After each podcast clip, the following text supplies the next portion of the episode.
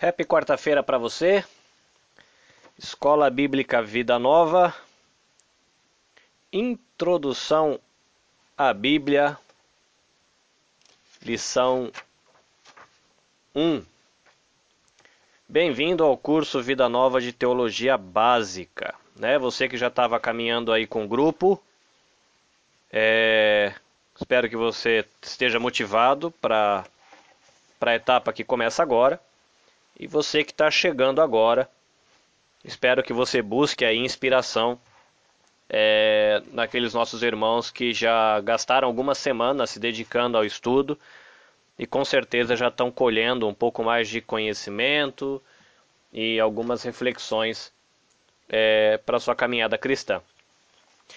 Antes da gente entrar na lição em si, é, eu queria compartilhar algumas coisas com vocês e eu vou começar compartilhando algo que eu li essa semana, entre semana passada e essa semana, num livrinho chamado Discipulado, que faz parte de um movimento chamado Nove Marcas, né? é, Nove Marcas de uma Igreja Saudável. E esse livrinho, Discipulado, ele desafia não só a líderes, mas ele é um desafio a toda a igreja para que toda a igreja se envolva num programa de discipulado ou num estilo de vida de discipulado, que é a proposta é, da reflexão do livro. Né? Um estilo de vida de discipulado. E, e ele vai além, né? explicando o que é discipulado e a maneira como ele procura explicar isso. Ele fala: discipulado é você ajudar a outros a caminhar com Jesus. Discipulado é você ajudar a outros a caminhar com Jesus. E o texto, né, ele, ele usa um texto para fazer a reflexão, que é o texto de 2 Timóteo, capítulo 2, versículo 2. Né, e, e ele vai lembrar também no, no livro de que quando a gente fala de seguir a Jesus, nós estamos falando de conhecer mais sobre aquilo que a palavra de Deus ensina e também de da gente ter uma vida que começa a ser moldada por aquilo que a palavra de Deus ensina. Então, por um lado, é você conhecer mais a palavra de Deus, e por outro lado, você obedecer mais a palavra de Deus. E nesse seu processo de aprender mais sobre a palavra de Deus e de aprender mais sobre obedecer a palavra de Deus, você ajudar a outros nesse mesmo processo de aprender mais sobre a palavra de Deus e de obedecer mais o que a palavra de Deus ensina. E, e ele usa um texto que é muito desafiador, porque é um texto de esse texto de 2 Timóteo 2:2 é um texto de Paulo escrevendo para Timóteo. Mas antes de ler esse versículo, eu queria ler um versículo antes, que é o versículo de 1 Coríntios 15, 3, que diz assim: Pois o que primeiramente lhes transmiti foi o que recebi, que Cristo morreu pelos nossos pecados, segundo as Escrituras. Né? Isso é Paulo falando de aquilo que ele transmitiu para a igreja de Coríntio, é aquilo que ele havia recebido. Então, Paulo o conhecimento que ele tem da palavra de Deus, é, a experiência de ver discípulos de Jesus andando com Jesus, de aprender com esses homens e mulheres, foi algo que ele recebeu. E ele está transmitindo isso para Timóteo, mas olha que desafiador o que ele fala para Timóteo. Então aí a palavra de 2 Timóteo, capítulo 2, versículo 2. E as palavras que você me ouviu dizer na presença de muitas testemunhas, confias a homens fiéis que sejam também capazes de ensiná-los a outros. Então você tem Paulo, que ele teve a experiência de discipulado nesse sentido de ser ajudado por outras pessoas a conhecer mais a palavra de Deus e ser mais obediente à palavra de Deus, ensinando um jovem, ou seja, tendo um processo de discipulado com esse jovem, a ele ser mais obediente à palavra de Deus é conhecer mais a palavra de Deus. Mas o interessante é que ele desafia esse jovem que ele está discipulando a discipular gente que vai ser capaz de discipular outras pessoas. Então, Paulo, ele que aprendeu de alguém, está compartilhando o que ele aprendeu com alguém, desafiando essa pessoa a compartilhar com, com a, a geração seguinte, mas de maneira que essa geração seguinte seja capaz de ensinar outra geração.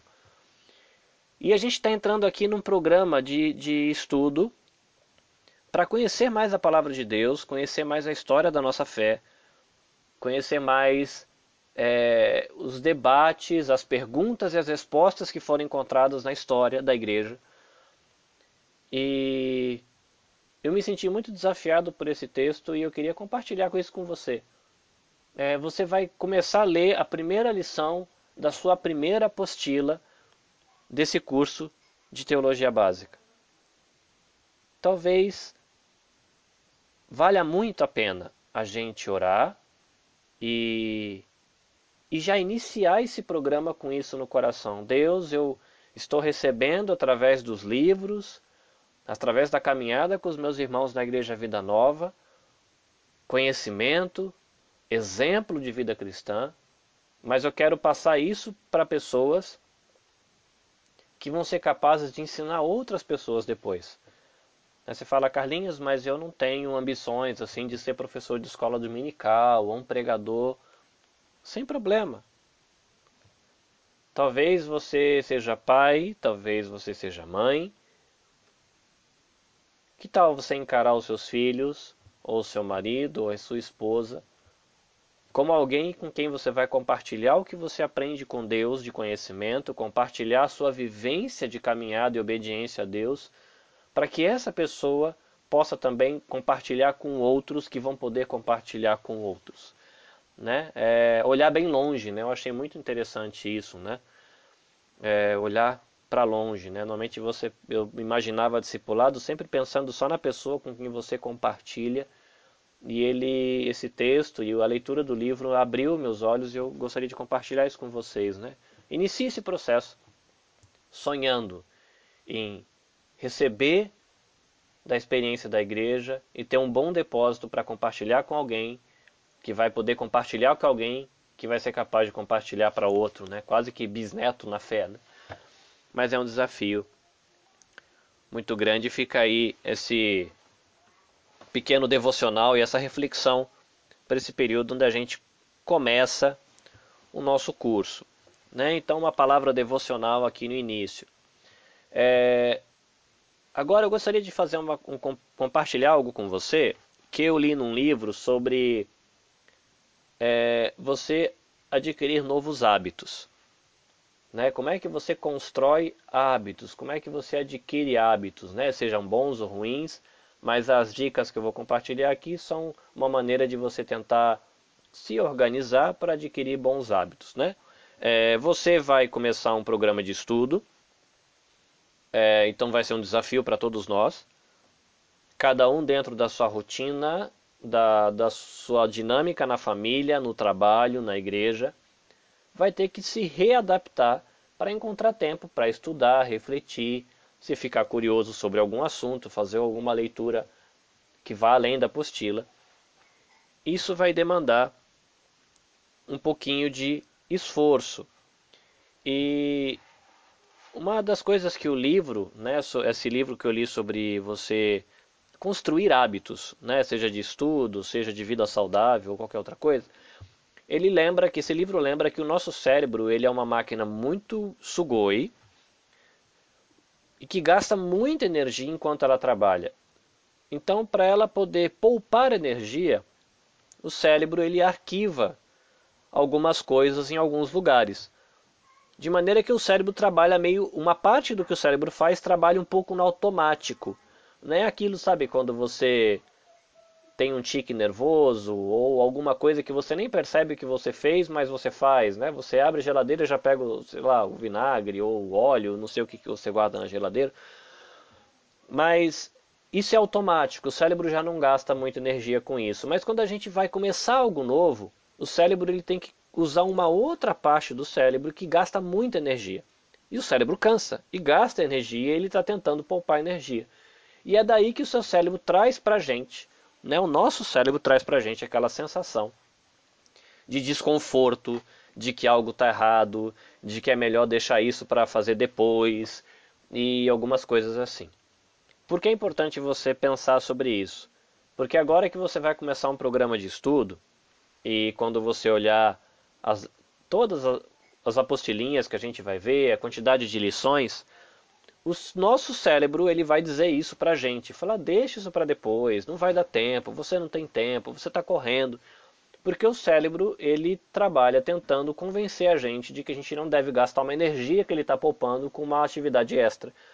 Mas se a gente construir esse hábito, o cérebro ele vai parar de gastar energia com isso, ele vai jogar essa atividade na parte da, do piloto automático e a gente vai se sentir confortável fazendo aquilo, a ponto de quando não fizer sentir falta, né?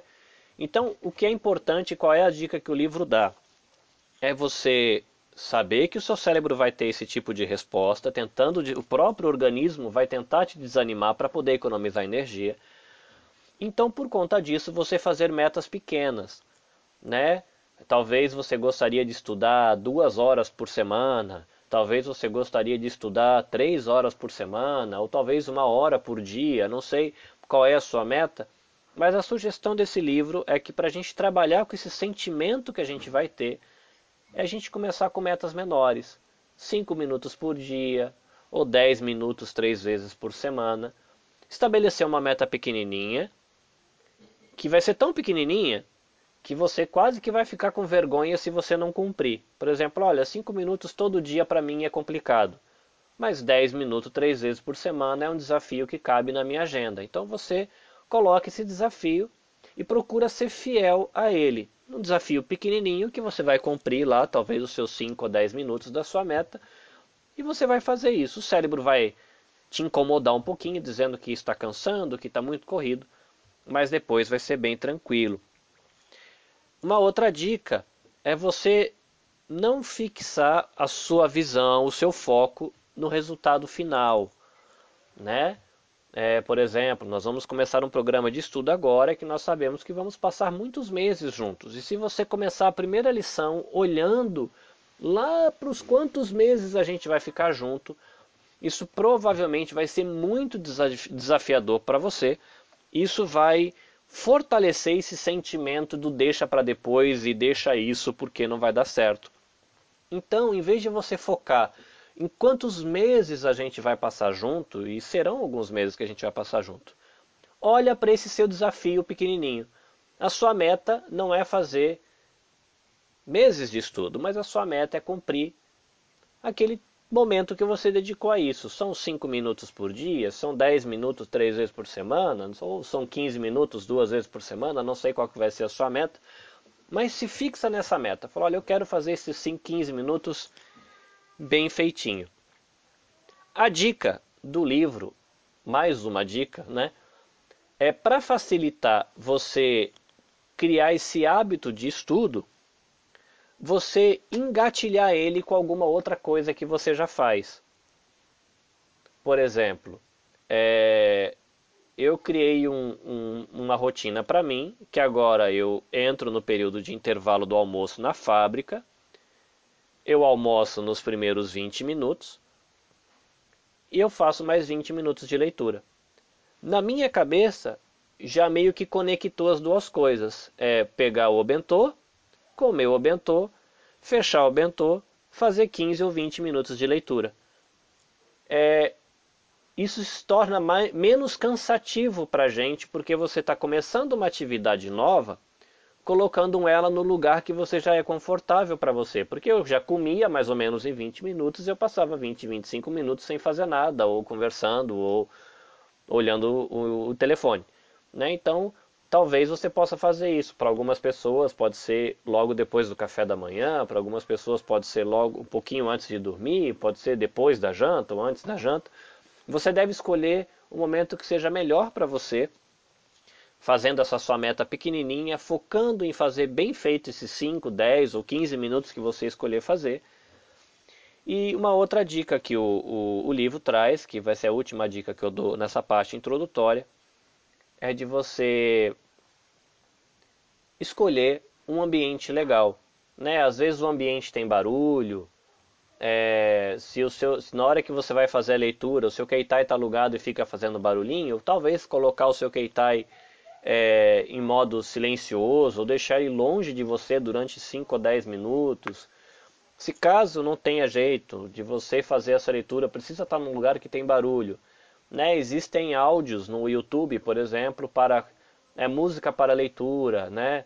é, ruídos, né? barulho de chuva, barulho de ventilador, é, barulho de rio, é, e tem outros ruídos chamado white noise ou ruído branco, que são chiadinhos que ajudam a gente a manter a concentração e facilita quando você precisa mesmo fazer a leitura é, em ambientes que tem ruído. Por exemplo, eu, quando estou fazendo a minha leitura da hora do almoço, essa leitura ela acontece é, com a televisão do refeitório ligado e pessoas conversando à minha volta. Então eu coloco fone de ouvido, coloco o barulho da água correndo no rio, então fica um chiadinho que diminui bastante o barulho em volta e facilita para a gente se concentrar. Então aí um, um compartilhamento devocional para você no primeiro momento e, e, um compartilhamento prático de algo que tem me ajudado né, a, a, a organizar minha rotina de estudos e pode facilitar aí a sua rotina de estudo também.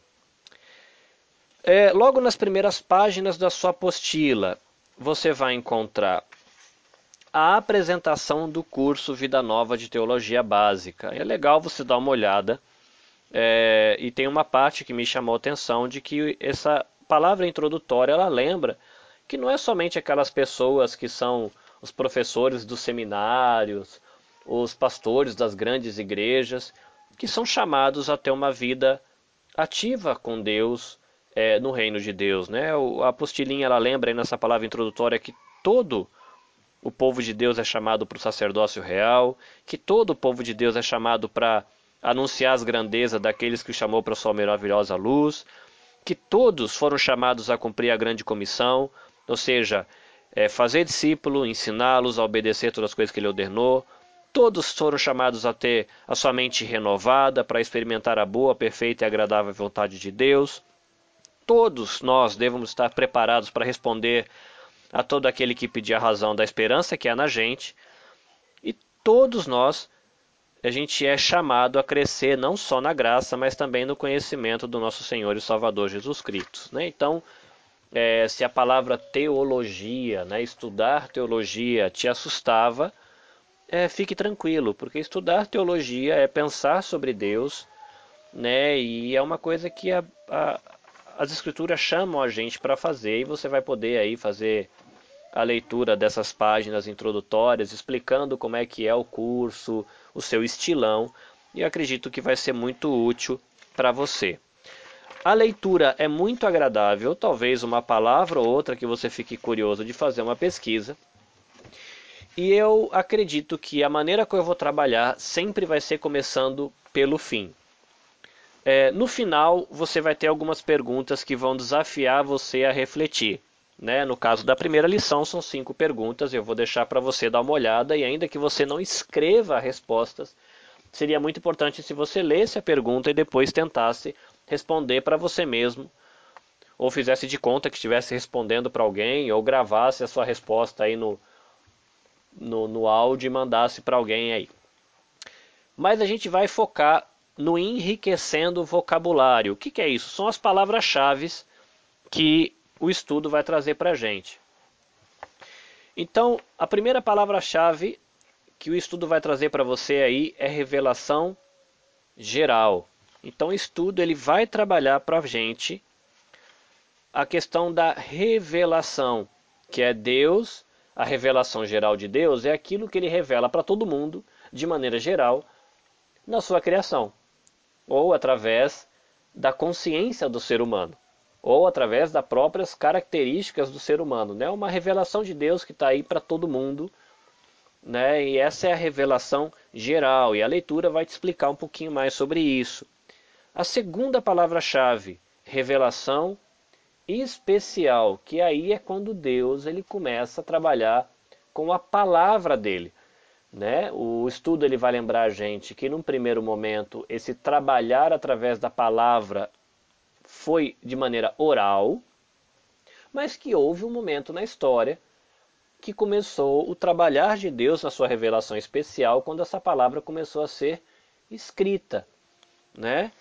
E aí entra o assunto da inspiração também, né? Inspiração que o estudo vai trabalhar aí como a obra do Espírito Santo em indivíduos escolhidos por Deus, através do qual a pessoa é levada a falar ou a escrever em seu próprio idioma exatamente as palavras de Deus sem que cometa algum erro a respeito de fatos, doutrinas e juízos. Né? A gente já conversou é, sobre isso para quem estudou o credo apostólico, lembrando né, de que quando a gente fala inspirado por Deus, na verdade o termo usado para falar sobre inspiração traz a ideia de que essa palavra foi expirada por Deus, né? não é a pessoa puxando para dentro de si a inspiração, mas é como se fosse Deus soprando a inspiração na pessoa, né? Deus conduzindo o trabalho aí de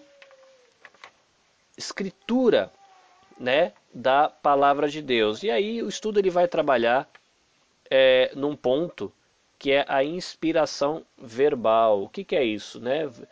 Deus ele conduziu esse processo de fazer a palavra dele é, conduzindo inclusive a escolha das palavras, que verbos o, o autor ia usar, qual é a maneira que ele ia escrever. Deus não ditou as escrituras toda, ele deixou a pessoa usar da sua criatividade, mas Deus ele conduzia essa criatividade, Deus ele conduzia cada autor dentro do seu estilo para que ele escolhesse as palavras certas, né? Porque existe uma outra linha de pensamento que diz que Deus ele inspirou conceitos e as pessoas escreveram esses conceitos. Então o conceito é divino e inspirado, mas as palavras podem ter erros, né? Então a gente, como cristão ortodoxo, a gente rejeita, né, essa, essa esse conceito de que Deus inspirou ideias de que as palavras da Bíblia podem ter erros, né?